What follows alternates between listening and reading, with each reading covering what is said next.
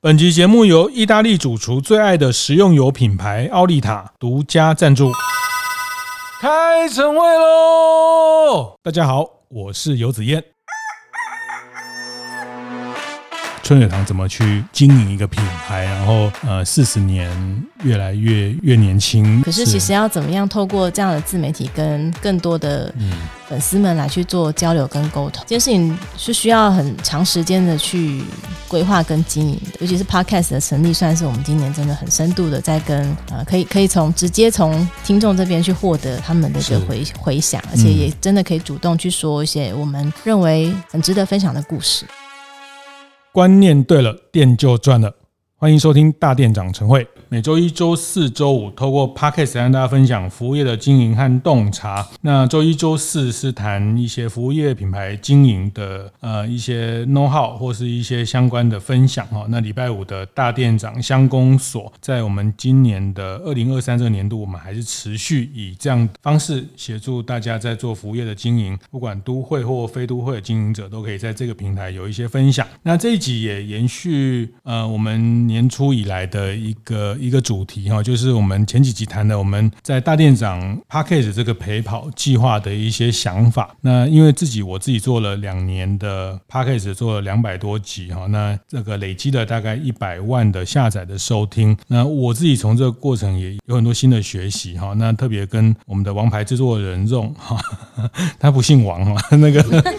他是姓他是谢谢丰荣先生哈荣哈，他不是姓王本名牌哈，就是。呃，那 我们跟这种呃有很多的讨论，那我们也想说，呃，可以透过一个陪跑计划，让很多品牌可以说出自己的故事跟自己的想法。呃，那这集呃，我们也是邀请在第一期的陪跑计划的呃学员哈，那是一个大家非常熟悉的品牌，呃，也是台湾的之光哈，现在外交部使馆哈，上次那个橘色恶魔来 哈，他们的点心哈就一定会有。一道珍珠奶茶哈，那这个现在是我们呃国茶的代表哈，我们国家的很重要的一个呃餐饮品类里面的一个品牌，大家都猜到就是春水堂啊。那我们这集的来宾是春水堂的呃 Angela 刘燕玲刘协理，那先请 Angela 跟大家打个招呼。Hello，子燕哥，还有各位大店长的朋友，大家好。是，那我们都叫她奶茶女王，好，那个 真奶女王哈。那也谢谢 Angela，也谢谢春水堂。其实从大店长这十年的呃很多的活动啊，包括最早我们在在商业周刊的专栏，嗯，后来也结集了书哈。大店长开讲的第二本书，Angela 也协助我们分享了很很多他们过去从来不分享、不对外分享的 的这些经营的想法，特别跟品牌文化有关哈。那包括后续的建学团，让大家更多的认识等等哈。那也也谢谢春水堂这一路也陪伴我们大店长成长啊。那这一集我们是要 感恩的心吗？感恩的心。好，那个这一集我们要先聊聊这个这次春水堂做了一个民间流传这个 p a c k a g e 哦。呃，我我还是非常建议大家，呃，你你也可以先暂停一下，先去 Google 一下这个呃，进到 p a c k a g e 里面。对，叫民间流传哈，是品名，就是喝茶的那个名哈，姓名的名，在一个草头，民间流传，那是春水堂现在开始去跟大家分享的一个 podcast。我不知道节目播出的时候，他们已经有在更新了吗？哈，就是说，听说你们一上架不久就被大家问说，什么时候还要再更新？对啊，最近只被问说，怎么还没有更新？是，前面有三集。对，嗯，还好先录好三集了。你可以跟他讲反复再听哈，那很多 podcast 值得一听再听。对对对对，对，是是，像我们 有一集那个呃，在大店长晨会跟 OK 总经理魏国志魏总那一集哈，那就有我们的粉丝、我们的听众呃，他私讯我说他已经听了次了哈，就是每次听都可以听这么多次，对对对对对，匪夷所思，而且那一集超。超级长，对，大概八十分钟，所以可以破除就是 podcast 的那个时间，不一定要什么十五分钟还是几分钟，是我们两百集来收听最最高的一集啊，超过两万的下载数。对，那 就 podcast 就是一个，我我刚刚有提，就是从这里面，虽然我自己呃过去在在媒体工作了呃相当长的时间，然后那个，但但我也从 podcast 这个自媒体的分享得到很多有趣哈。那呃春水堂这品牌，先跟大家。聊一下，刚刚 Angela 一进来就说他们明年有一个重要的活动，嗯，明年应该说今年是我们第四十周年，二零二三年，对，二零二三年是，是品牌的第四十周年，嗯、所以、哦、呃，今年会有很多比较重要的这个事情。是。过去哈，我记得那时候我们呃认识这个品牌，或者是比较多跟对对外沟通，就或是您来到大店长读书会分享的时候，那时候。大概成立三十四年、三十五年哈，那嗯，嗯，我记得印象很深刻，你就会跟大家说，我们是一个还有六十五年就满一百年的品牌，哎，是像很多人创业，就是说就是百年老店，然后下面副标就是还有还有九十九年。不是不是，这个人家是认真的哈，就是说，呃，这个是认真的，就是春水堂他他一百年是你们在从您父亲执行长从这做这个品牌就设定的一个一个时间坐标。对啊，他从茶的生命去看嘛，所以以茶的生命来看的话，至少有一百年这样子的一个荣景是可以期待的。是，所以我们也一直告诉我们所有的伙伴，说是现在也才四十岁，是一个青壮年的一个时期，还有很长很长的路要走。是很多的计划或很多的品牌的这个经营，它就是用一百年当做一个目标。对，嗯，所以执执行长有创办人有一句话叫做“慢慢来比较快”。对，但是用长线去看，其实说在品牌在市场上是蛮孤独的一件事情。是是，是，长线来看哈，就是就大家知道手摇茶这品类哈，这个它的生命周期很快哈，有有的品牌一个夏天哦，那有的品牌一个夏天还没结束。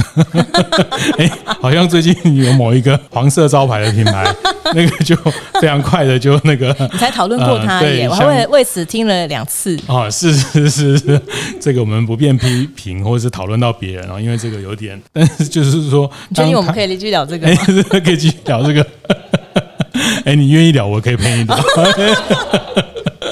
就是跟跟他的开的车的速度一样快，就不见了的一家店哦，就是。但其实这个是一个很负面的品牌案例啊，哈。那我想我们这个节目秉持了正能量的嗯这个精神哈，就是我们还是不要去 去有太多的的仇恨值的的讨论在这里面。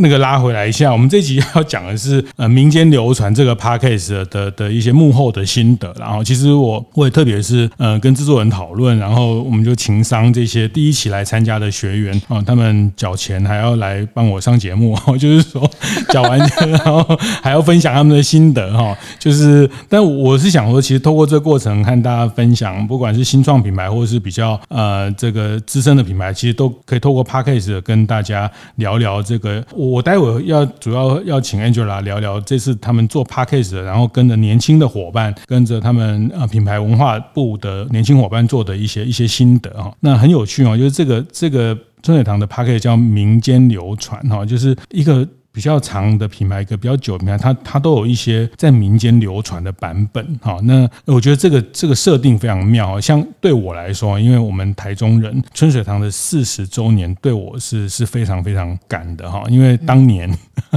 当年我们念居仁国中的后门哈，就是哎，这个四十周年是从阳线算起还是从阳线算起？从阳线算起哈。这个老台中人就知道阳线这两个字。听说阳线这这个。这个牌子还还有挂在春水堂的某一个角落，挂在挂在我们创始店后面的流水上面。创始店啊，就是在四维街，对对对，嗯，就是中女中哈，台中女中正后门的那个四维街的创始店啊，所以春水堂的前身有一段时间叫阳线茶行。嗯，对我来说，对我来说，因为这个就是在我们学校后门哈，就是喝着春水堂长大的男孩，很有感情，很有感情。陪着你长大。啊，是是是是是，对，就是这么怎么开始讲这个这个我个人的感受哈，就是说，其实这这这这这四十年，从 Angela 回来参与，大概是在后面的十十几年的阶段，嗯。嗯是是，所以你小时候就家里就是开茶行？对，我有有我有印象以来，好像就是家里面就就有茶可以喝这样。哦，是。所以我说我小时候就是喝珍珠奶茶长大的。是是，你们家就不喝牛奶，你就喝真奶长大 啊？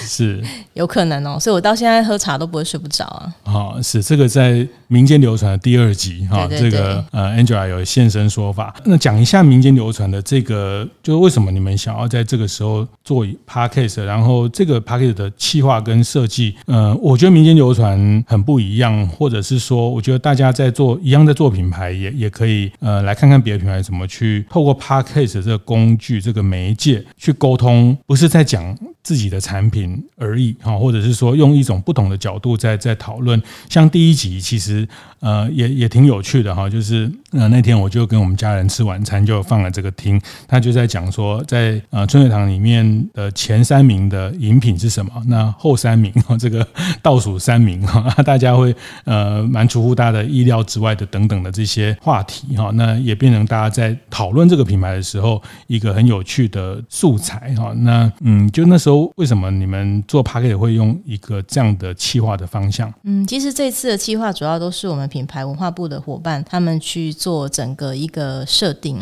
所以包含连命名还有这个呃内容，其实都是现在的伙伴他们呃共同去发想跟制造出来的。是，所以我觉得其实他们，因为我我我们有内部征询过，他们是真的都有在听 Podcast 的人。是，所以我觉得他们很，他们自己本身也大致上了解 Podcast 是怎么一回事。嗯，那当他们有机会可以自己来呃试试看的时候，我觉得这也是很好的一个新的一个学习的一个经验。所以我觉得其实像像。我们就觉得我，我我我虽然是山上的老板，可是我觉得有时候我们就是创造一个舞台，嗯，但我觉得自己要怎么演，觉得让他们自己来决定会是最好的一个方式。是，所以我我觉得我们就是有点像监制吧，可能在旁边看说，哎，你有没有哪边是呃可能跟品牌比较不符合的地方，我们再稍微修正一下。但原则上，他们想要呈现的方式，我觉得呃非常适合现在的、呃、年轻人，可能比较喜欢听的这个口味。是，因为我觉得不同的世代，可能不同世代有不同世代的一个重。点，嗯，那刚刚其实我们一开始的时候有在想说，哎，是谁是要要以谁来当这个主讲人？对，那一般一般企业一定是想说，那老板自己来讲啊。嗯、可是可是其实老板这么忙哦，第一个是老板自己这么忙，是是是是然后、而且我觉得你都把光环拿走了，哦、那你要你的伙伴帮你做什么呢？他们应该也要有一点点成名的一个机会啊。嗯，尤其是我觉得在做品牌品牌企划的这个部分，其实都呃，我觉得他们想法都非常的。有趣是，是，而且生活的就是变成呃，在很多的经验上面，其实可能会超乎我们的预期，所以我觉得反而我很期待他们有更多的一个发挥。是是，大家真的可以去听一下民间流传，超棒的哈！就是 就是两位、三位的这个伙伴，年轻的伙伴，呃，非常的强哈，然后那个。我可以康康的有点可爱，对，锵锵的很可爱哦。然后呃，聊一些那个在茶店里面的的偷听别人讲话的这种对对对乐趣，对对对，其实呃，其实茶茶室的空间是一个呃，从春水堂的角度来看，它是创办人常讲，它是一个人间的。乐土，对，人间乐土，嗯，对，就是有时间在茶馆里面讲干话，然后那个 啊，基本上都是那些收完房租的人，收完租金他说都是一些快乐的人，哦，有闲有钱的人才可以有时间来是茶馆喝茶，对，是时间的主人，对。对，嗯，这种人真的也不少，台中真的还蛮。真的 我有时候下午三点说，哇，他们都是什么样子的客人呢？嗯、为什么他们是这时候很很很好的在这边喝、哎、喝饮料？其实我也常常对这种场景很很讶异到啊，去啊，比如周间去吃个什么 buffet，我想说哇，这个其实而且什么样的年龄都有哎、欸，就是年长的啊、长辈的啦、啊，或者是年轻的，看起来像是学生的，像上班的这个 OL 啊，或是都有哈。那当然一定比例上是女生居多了哈，就是对，看 台台中这边是一个多棒的城市。是。好，那个茶馆是一个人间的净土啊，而且是来来这边听听。然后我觉得春水堂营造了一个这样的氛围，然后特别是这里面有很多文化的的的元素，包括呃插花花艺，哈，这个呃琴棋诗画，哈，这个作为一个文人他该要有的，在茶馆里面都可以被沟通到。啊，春水堂非常用心的在这些做做沟通，包括像茶，呃，透过茶延伸到花艺。嗯，啊，不是只会讲茶，不是只会泡茶。对，我就觉得我们其实有好多故事想要跟大家分享。嗯、可是，其实，在很多的呃媒体里面，其实都会有一定的主题，是去做呃主要的一个回馈。嗯，但是其实从我们自己角度想要去讲的故事，还反而找不到一个我们自己的一个频道，可以去跟真的想要知道，或者是呃可以跟我们的茶友们来去做这样子的一个回馈跟分享。嗯、然后我们我们也很希望可以让大家可以听听看，实际上呃，例如说执行长怎么说故事的。嗯，因为他是一个超级会说故事的人，所以以后大家也可以期待一下，以后会有他他的声音会出现。他不是只会说故事，他很会拍照啊，他是非常非常专业的摄影。对，他讲摄影也可以讲三天三夜，讲茶可以讲七天七夜。是因为我前几个月也也也参加了那个春水堂创办人刘汉介先生他的摄影专书的新书的发表哈，那那非常非常精彩，而且他还是这个摄影学会的这个荣誉理事长，荣誉的这个大家他在这个摄影这个行业，他不是只是玩玩票哈，他是真的是长时间的专业在这件事情，所以大家进到春水堂里面，在看到的所有的画作，所有的这个输出的这些啊照片呃这些影像。都是出自于创办人，包括他的书法也是。对，他有时候就会就会抱怨说：“哎，为什么都没有人想要来就是讨论就是摄影相关的一些主题啊等等？”我就说：“嗯，因为可能当时并不是因为茶太好喝了，大家就一直在讨论茶。对，然后大家的焦点可能都还是比较在民生的这个上面。美是一种孤独的孤独的境界，但但我觉得其实他呃，我觉得他有很多的。个人的一些想法，其实需要一点时间。那、嗯、我觉得 Podcast 它是比较没有时间限制的嘛，是是，可以想讲什么就讲什么。是是是，因为这个就是叫做自媒体嘛啊，因为我们有一个自己的主场，可以把我们的东西表达。那当然也表表，但但它也叫媒体，媒体就是呃，不是我们自言自语哦，媒体就是可以被被听、被收听、被被沟通的一个角色。自媒体的这个，那过去比如说我们接受不同的媒体采访，不同媒体它有它自己的企划的方向。啊，比如说像呃，如果奶茶女王上这个，哎，不是 GQ 哈，这个像男生就想要上美丽佳人吗？好，我是讲什么亲子天下之类的，哎，就是呃，就是每每一个品牌媒体的品牌，它都有自己的取向啊，那他都想要谈自己的，跟他特定的社群。他读者去沟通那个主题，那有时候对品牌来说，他比较没那么可以完整的去呃尽兴的讲自己，但是自媒体就是一个很很可以去让自己内涵可以文化可以去去沟通，特别是在品牌文化，我觉得春水堂大家拭目以待哈，我觉得他们这个后面一定有好多好多可以讲的故事哈。其实其实刚讲这个创办人那个刘汉介执行长他。对摄影哈，那其实 Angela 她自己也是华裔老师，的教授，华裔的教授，在春水堂里面的店长很多都是华裔的教授。对，有蛮多，呃，因为我们都有学中华花艺的呃这个资格认证，所以有蛮多，大概二十位左右的一个教授在我们的茶馆里面。哦、是是，就是我们大概五十家左右的直营店里面，对。有二十位，还有其他人正在成为教授的路上。哦，是是，这个就不讲不知道哈。而且你不讲不会特别注意到，就是春水堂里面的花都是鲜花。对啊，一年擦掉一部冰室这样。嗯，是。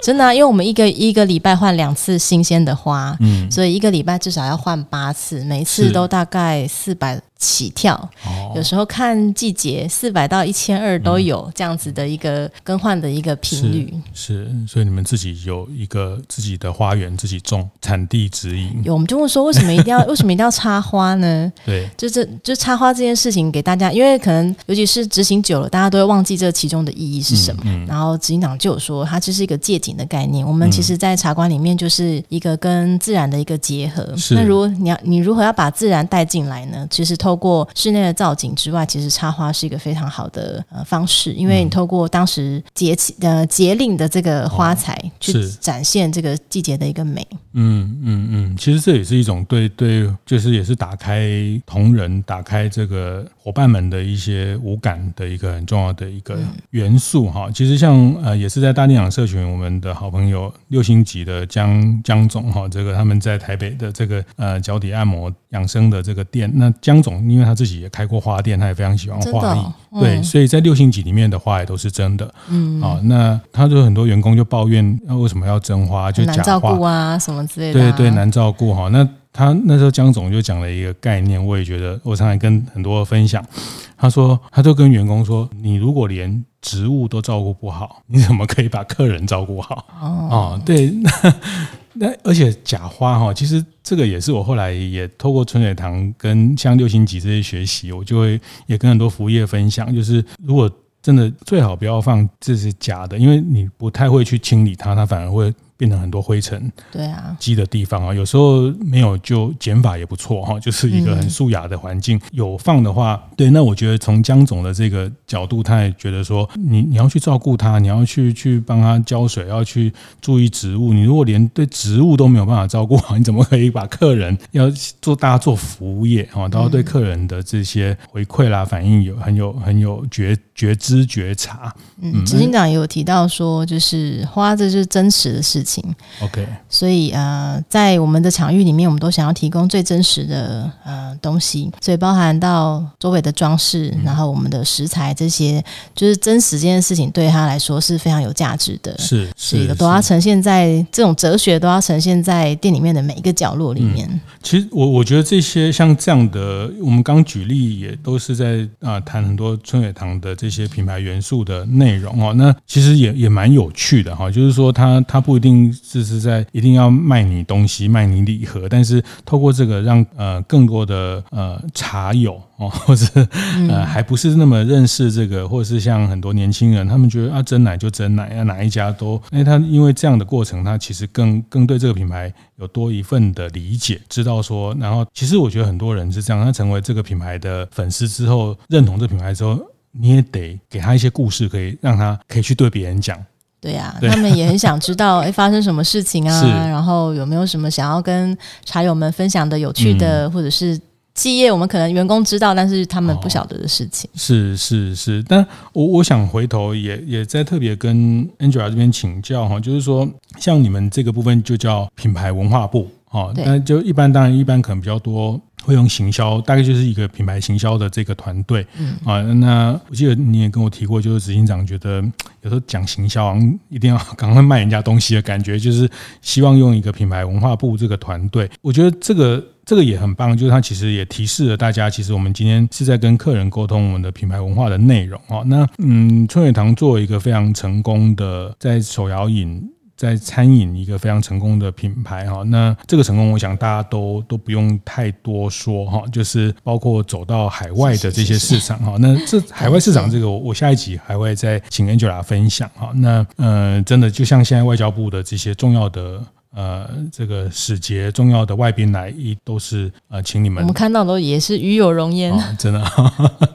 对，就是也都请你们提供哈，还有像也是我们大电影伙伴的思源咸酥鸡哈，嗯嗯、呃，都会是这样的一些非常代表性的品牌，就是说你呃，包括你在参与或带领这个。品牌文化这个团队哈，嗯，我想比较直接的问哈，因为大家也在做，大家都都想做一个好的品牌。那比如像你们品牌文化的这个团队，嗯，这次也参与了 Parket 的这些伙伴，就这个团队它的配置或人数，或是在你们组织里面，呃，或者说它。一个年度上的一个一个工作的计划，可不可以跟大家分享？因为大家很好奇春水堂怎么去经营一个品牌，然后呃，四十年越来越越越年轻，越来越不会让人家觉得它是一个过时，或是一个好像只有。爸爸妈妈会去的品牌，就是说，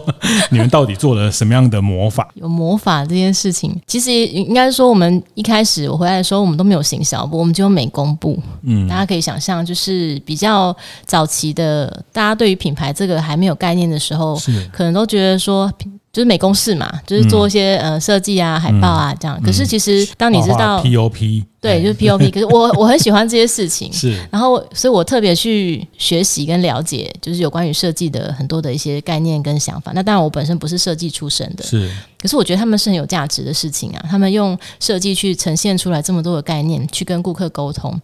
他们不是只是美工而已，美工可能美工，我觉得某部分它没有不好，是它比较着重在工的这个部分。嗯、可是我想要强调的是设计的这个区块，是，因为他了解了概念之后，再用专业的这个技术把它呈现出来，所以这中间是需要非常多转化的。嗯、那所以那时候我们才把它改叫行销部。哦，不过 marketing 本身呢，它其实是非常重数字的一个，就大家的认知可能就是他看绩效啊，他要对、嗯、呃做很多的这些报告等等。嗯可是事实上，我们门店的绩效，呃，可能并不一定会这么紧密的去连接，就是呃品牌这边的相关的作业内容，尤其是在餐饮业，这真的蛮困难的，嗯、因为有很多事情真的是长期耕耘的事情。你可能今天做了一个 campaign，可是你可能要半年之后才能真的稍微有。是。呃很多的回馈回来，嗯、可是对于 marketing 来说，其实它真的是非常需要比较快速的吸收。下一档预算一百万，下一档预算，可是我们我们我们我们的预我们其实没有预算可言，是。我们的预算基本上是零。嗯，就是我们都是以每一次的提案去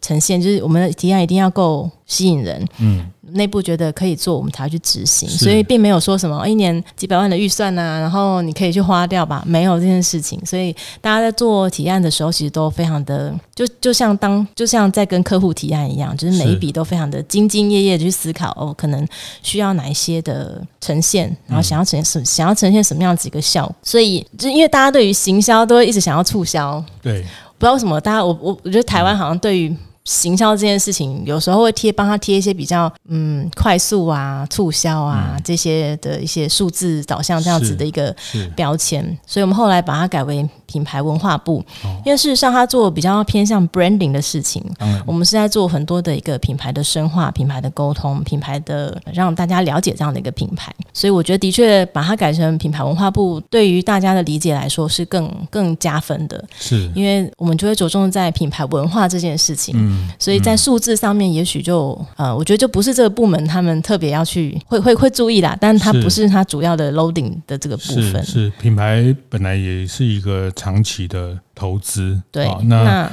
它也不是说烧钱哈，它其实是要。它是要长期的，它是一个长期的投资。对，它是一个长期的投资哈。其实我之前在节目也分享过，其实像像台达电啊，他们虽然是 to B 的产业，是做科技，它不是推一般消费者。可是像台达电，他们这几年也有一个品牌长啊这个角色。那我们也看到有一些品牌开始会有品牌长这样的一个团队的定位。去沟通它的品牌的核心的东西，所以呃，听起来在春水堂这四十年有行销这样的一个一个部门，或是呃人员专人，也是到后面大概二十年才有，嗯，近十几年才开始有。那品牌文化部是在大概在什么时候？二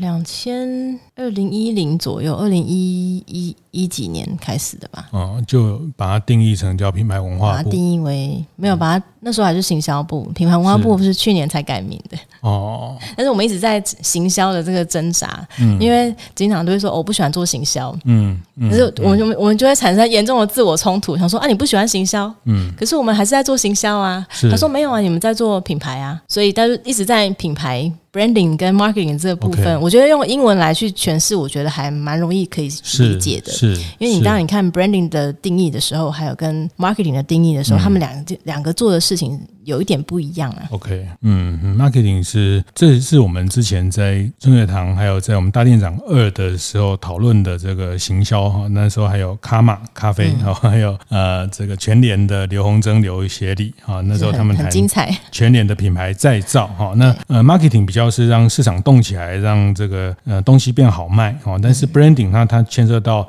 大家对你的认知、对你的投射、对你的情感啊。然后嗯，比如说跟朋友约在春水堂，跟约在星巴克，嗯，那种感觉就不一样哈。就是呃，那感觉有点像你开房车或是开修旅车啊。或我我意思是说，包括那个场合跟功能哦。嗯，我记得有一次也也听那个呃，你们也聊到，哎，来来茶馆的人哈，比如说。呃，比如跟你，你可能跟你的保险业务员，或者是你的做一个生意的合作，啊，那通常哈，就是你们会观察到，在茶馆是在刚认识的时候，因为它比较轻松哈，比较。能能做呃彼此的认识，可进可退那样。对，可进可退。那 这个案子快要成的时候，就不要再约在茶馆，就约在咖啡馆。因为咖啡馆给人的节奏就是一个比较商务，比较要决定事情，比较要啊觉得那那为什么是春水堂，或者是为什么是这样的环境？它其实就是刚刚讲的呃，不管是花艺、摄影，这个它它带给人的一个意境啊，就是这个品牌给给给大家的一种投射哈。所以所以品牌文化部是去年才。呃，到二零才正式改名，二零二一才更名的，嗯，在跟一起新大楼对，在跟新大楼落成的时候，一起把它做一个名称的一个修改。哦、是，那其实它做的内容呢，我觉得比较算是很多像是活动公关的这个部分，嗯、举凡我们内部所有的大型的活动，而且现在都是百人以上的活动哦。是，比如说，比如说我们内部的竞赛，嗯，我们的大型的茶会，是户外的茶会等等，哦、这些都是由我们品牌文化部的伙伴去主要。去企划的。哦，包括对内部的品牌的沟通，所有的内部品牌沟通，然后我们自己的活动，嗯、然后甚至到呃比赛等等这些的举办，是是是。那当然还有平常的话，可能就是对于商场的这些联系，呃，就是呃活动的这些联系等等，也都是品牌这边嗯。有去思考，还有提供照片啊，还有很多商拍啊，这些就是大家比较平常知道的一些行销的、嗯、对外沟通的一些视觉的内容。对，是哦，所以我还蛮。眼尖的哈，因为我上次来在电梯里面看到你们的啊新大楼的这个总部的楼层，哎，就有一个品牌文化部。嗯，为，我就蛮 蛮好奇，注意到这件事情。啊，是是是，就算被我发现，所以他他确实也是两年前，我们就呃把行销的这个部门用品牌文化来涵盖它，修正一下，我觉得用品牌文化来去涵盖它，会定义是更正确的。是是是，刚 Angela 谈到那个内部比赛哦，这个我也我也受邀参与过一次，我觉得这 个也评审也超有趣的哈，就是他们会有一天把五十家店，那天大会有大家有一些店可能就没有办法营业。还是也不会，那天还是会照常营业。是呃，有分组团队，然后去竞赛那个茶席的比赛。对，然后大家去创作奇奇怪怪的。对，我们有分我们的茶叶比赛，其实有分有冷饮跟热饮。对，然后冷饮的话，就是大家手摇茶。比速度跟比那个精准精准度，那另外在热饮的部分呢，嗯、就是要泡就是呃清香打清香茶、熟香茶跟创意茶。那您那是参加的是创意茶的部分哦，是是，那真的很有创意哈。它不是只有产品的创意，它其实包括产品怎么端上桌，怎么跟大家沟通，还有它搭配的点心是什么哈。然后还要有一个帖子，对，还有一个帖子啊。那像有的组，他还会演一段行动剧。好，来 来跳舞什么？对，来跳舞，或 是把它这个情境，那确实也有很多新的产品是从这边研发出来的。有很多新新的乱加加来加去，加来加去，就就哎，这样好像也可以。哦，那真的什么里面都有啊，加姜的啦，加什么芭乐的啦，或加什么呃，就是你想得到的酒啊，加菜啊都有。对对对，那那其实调茶调酒，其实这个也是春水堂的一个会把珍珠会把粉圆加到加到茶里面，这个也是春水堂一个。对，我们就是延续这样子的一个精神，鼓励大家可以，反正你就是试试看，加加看，看看会有没有不一样的创意，变成下一代新的珍珠奶茶。是是，所以我我觉得大家看到一个品牌，它能很很 strong 或是很很 solid 的哈，这个怎么讲？一直在唠英文，就是说 一个品牌它之所以可以很很有内涵的持续跟大家沟通，其实它内部的根基哈。那我上次去参加那个茶席比赛，其实就让我想到我过去也在采访的时候，也去看过像星巴克，它里面有咖啡大师的比赛哦。那他们也是透过里面的这个这这个咖啡大师的去去选拔，然后去去竞赛出他们谁在内部谁最懂咖啡，包括产地的知识等等等等这些东西哈。那所以这个品牌文化部以春水堂现在大概有。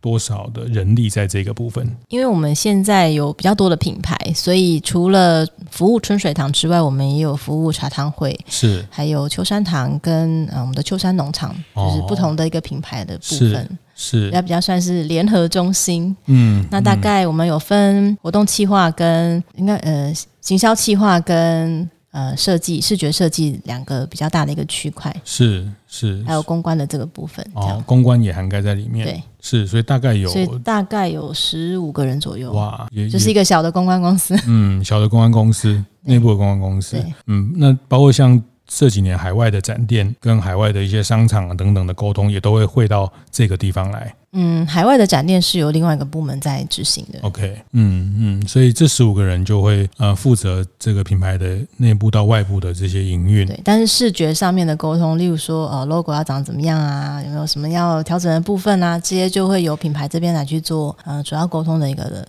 桥梁。是是，嗯，我我最后还是想请 Angela 透露一下啊，就是以以这样的，我觉得真的大家都在练习做品牌，我觉得大家也非常呃市场环境到这里，大家。已经都已经非常意识要透过品牌跟消费者产生连接哈。那其实我常发现哈，大家在讲品牌讲品牌，就每个人都说他要做品牌，可是后来发现。每个人对品牌这件事情的的说法都不太一样 哦。那或者说他对品牌这件事情，他他认为要该怎么去沟通，或是有的人觉得品牌就是做广告，就是找网红，就是呃做一些一些业配推广，呃也是一部分，也是一部分。但是呃，我觉得以春水堂这样的对整个品牌文化的这样的思考，嗯、我比较具体来说，比如说你们一个年度的计划里面，这个品牌文化部它比较重要的。不管叫 KPI 或是他的要去达成的，你你怎么样去界定这个这个努力，或者说以今年来说，二零二三年对春水堂的品牌文化部。最重要的使命或是他的任务是什么？今年的任务，我觉得算是也蛮大的挑战，因为有四十周年的这个特别的一个企划，所以，嗯，我们包含在刊物的一个编辑，然后以及店头活动的这个整个设计，因为我们以前有做这个粉铁粉的收集，嗯，大概春水影城，那他就是让呃，希望我们的铁粉其实有不同的方式啊，但是他的他的精神就是要找到他们。然后以及跟他们做比较多的对话，并且给予很明确的一个回馈给我们的铁粉。所以今年比较困难，就是要思考怎么样去呈现出来这样子，我们宠粉这样子一个概念。哦，那另外宠爱粉丝，宠爱粉丝就是我们会员经营、粉丝经营也是在这个部门的对对沟通的一个重点。我们就是希望。因为其实我们的常客真的很多，是。然后，嗯，但我们因为他们平常都是在店里面嘛，所以有时候可能在后勤跟他们的接洽的这个时间跟管道比较缺少一点点。但我们也希望让他们知道说，就是整个公司不是只有门店而已，是整个公司都非常的感谢他们。所以我们今年的呃主题也都有稍微去做一个很明确的一个定义，还在想那个，我们还在讨论。详细的一个企划的一个内容啦，那应该会是在五月的时候会推出来。嗯，嗯，那还有以及我们因为 COVID 的关系，所以之前的大型活动都停办了。哦。那因为中间有时候我们在人员上面会有一些更迭，所以在这种大型活动的举办，大家要重新再热身，嗯，其实也是蛮有挑战的一件事情。因为以前以前对以前办可能都是几十人，嗯，然后慢慢的变成五十人以上，现在真的动不动活动就是百人起跳，所以他在店内活动吗？内部的活动，像刚刚提到的比赛啊，对。他也都是上百人这样子的，嗯、所以那个场场地的控制啊，活动的流程的控制等等，这些其实都还是要蛮多事前的一个维维护的。是，所以呃，有开放那个真人的讯息啊？没有？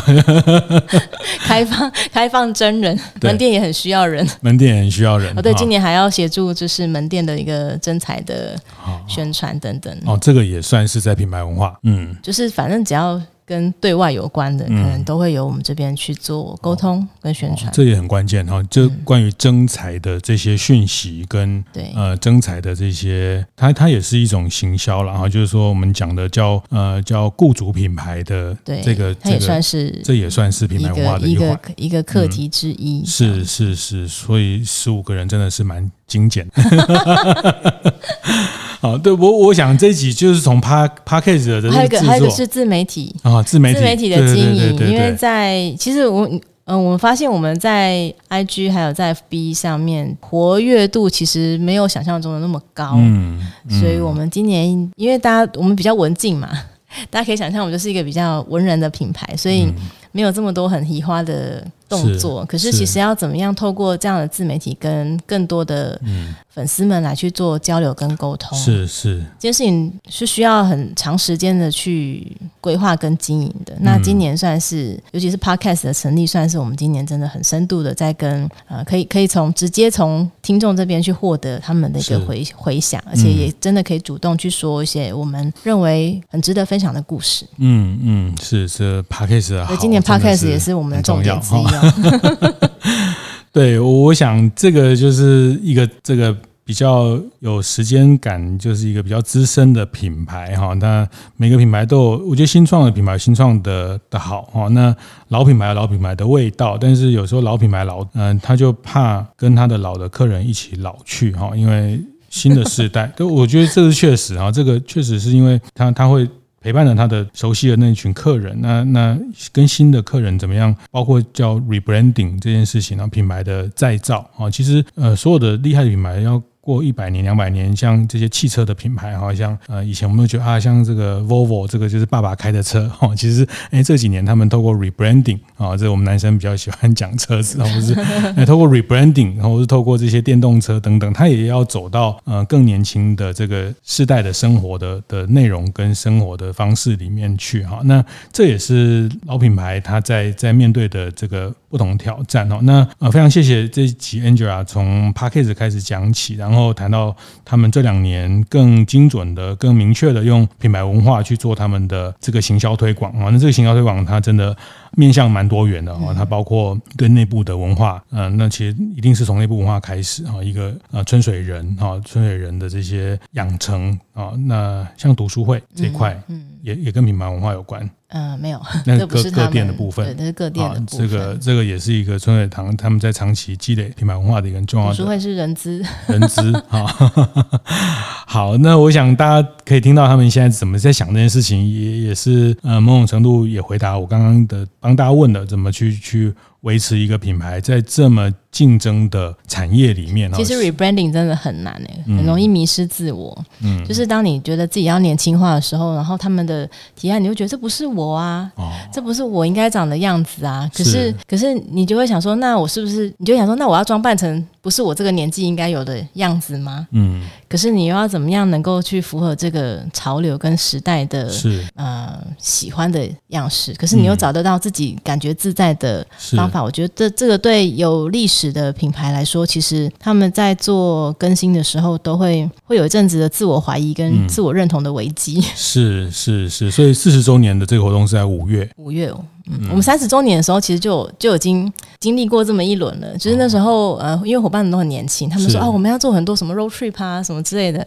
然后，因为我们的我们的内部的人都非常的实事求是，他说 road trip，那你要去做什么？就是我们想要把这台带给带给所有的全台湾的的喜欢珍珠奶茶的人。嗯，其实这概念真的很棒。是，可是可能例如说，我觉得是我们这个品牌的调性，不见得真的符合。呃，这样子的，如果他今天换成不同的品牌，我觉得他一定是一个超棒的企划。是，可是也许放在当时那个春水堂，他还没有。心理准备好，成为这样子的一个形象。嗯，所以其实我觉得这些企划都很提出这些企划跟想法的人，他们一定都呃思思考过。可是他到底能不能够适合这个品牌？是，就是需要品牌主跟企划端真的需要很、嗯、很密切的沟通，你甚至需要知道我是谁。嗯，我觉得自我定位这件事情对一个品牌来说真的是非常困难的事情。是是，是，好，非常值得期待哈。那个在五月，今年五月听起来。春水堂也是个双子座啊，跟本人一样。五二零，